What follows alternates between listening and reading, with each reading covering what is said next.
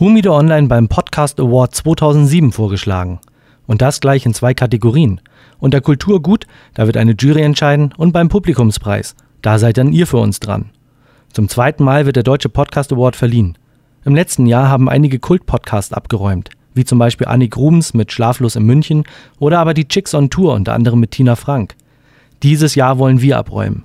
Da wir aber eher ein Sparten-Podcast sind und noch keine große Anhängerschaft haben, werden wir unter Kulturgut wohl eher keine Chance haben. Aber beim Publikumspreis, bei dem ihr bestimmt, könnten wir mit eurer Hilfe eine Chance haben. Darum unbedingt für uns voten unter www.podcast-award.de. Humido Online dankt es euch.